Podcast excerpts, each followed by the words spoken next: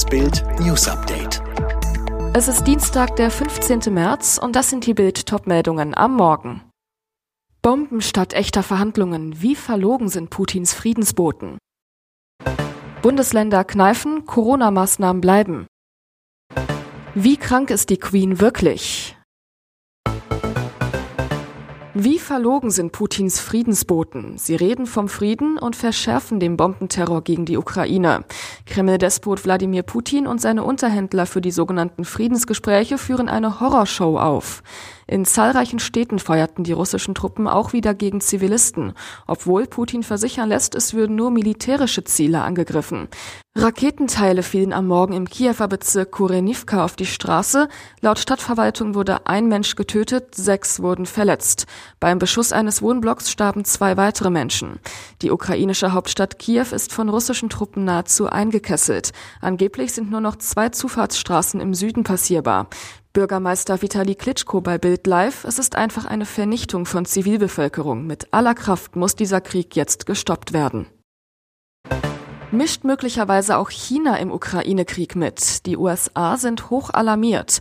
Das kommunistische Regime soll seine Bereitschaft signalisiert haben, Russland militärische Hilfe beim Angriff auf die Ukraine zukommen zu lassen.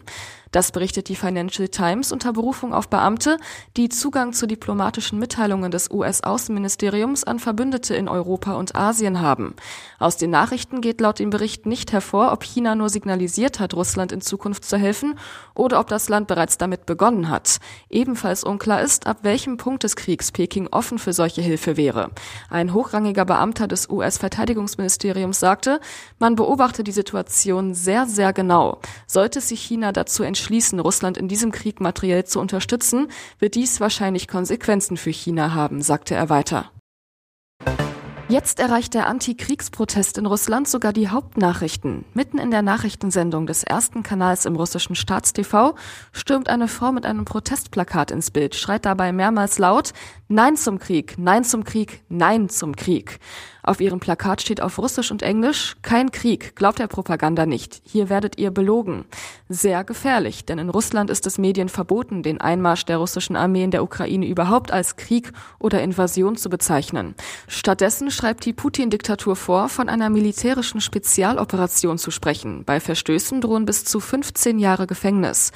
Die Protestheldin Maria Ovsianikova, eine Mitarbeiterin des Senders. Sie soll nach ihrer Aktion festgenommen worden sein. In ihrem vorab aufgenommenen Video erklärte Ovsianikova, was in der Ukraine passiert, ist ein Verbrechen und Russland ist der Aggressor. Die Verantwortung für diese Aggression liegt bei einem Mann, Wladimir Putin. Mein Vater ist Ukrainer, meine Mutter Russin und sie waren nie Feinde. Am 20. März sollte unser Freedom Day sein, doch etliche Bundesländer trauen sich nicht, sie kneifen. Ihre Ausrede, noch immer ist nicht final darüber entschieden, wie das neue Infektionsschutzgesetz aussehen soll. Abgestimmt wird erst am Freitag im Bundestag. Was planen die Länder? Brandenburg behält alle Regeln bei. Die für Großveranstaltungen werden sogar noch verschärft. Angeblich ist die Inzidenz zu hoch. Mecklenburg-Vorpommern verlängert die Maßnahmen bis zum 2. April. Die Frist hatte der Bund den Ländern eingeräumt, um ihre Verordnungen anzupassen.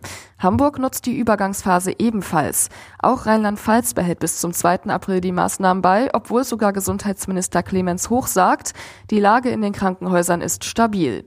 Seltsame Begründung für die Verlängerung, das Pflegepersonal brauche eine Verschnaufpause. Aber bundesweit müssen immer weniger Menschen mit Corona auf die Intensivstation. Am 3. Dezember waren 4773 Intensivbetten mit Covid-Fällen belegt, derzeit sind es 2226.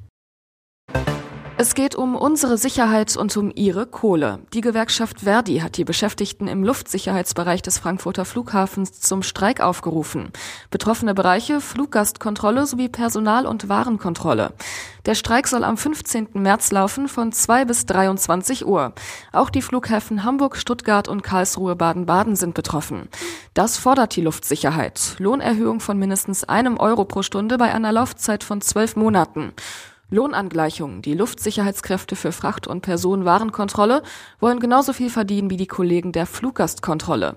Keine regionalen Unterschiede. Ebenfalls angeglichen werden soll das Stundenentgelt bei den Luftsicherheitskräften in der Bordkartenkontrolle, in der Sicherung von sicherheitsempfindlichen Bereichen, in der Flugzeugbewachung unter anderem mit Qualifizierung und bestandener Prüfung sowie in der Dokumentenkontrolle.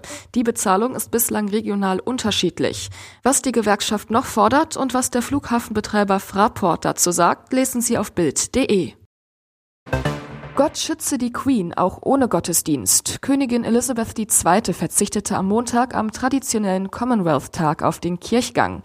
Ihr Sohn Prinz Charles übernahm, seine Mutter blieb auf Schloss Windsor. Der Terminkalender der Queen werde immer weiter zusammengestrichen, berichtet die Daily Mail. Das lässt die Sorge, dass sie doch schwerer erkrankt ist, als der Palast zugibt, größer werden. Der Commonwealth liegt der Königin am Herzen. Den Gottesdienst hat sie seit ihrer Amtseinführung nur zweimal versäumt. Ein Palastinsider zu Bild. Es bricht ihr das Herz, immer mehr solcher Termine abzusagen. Arbeit war immer ihr Lebenselixier. Wir sorgen uns sehr um sie. Wie schwach ist die Queen wirklich? Der Insider, es stimmt, sie hat in den vergangenen drei Monaten deutlich abgebaut. Ich weiß, dass mehrfach mit ihr darüber gesprochen wurde, einen Rollstuhl zu benutzen. Das kommt für sie nicht in Frage. Prinz Philipp lehnte das auch bis zuletzt ab. Leibarzt Hugh Thomas besucht Elizabeth derzeit jeden zweiten Tag. Alle weiteren News und die neuesten Entwicklungen zu den Top-Themen gibt's jetzt und rund um die Uhr online auf Bild.de.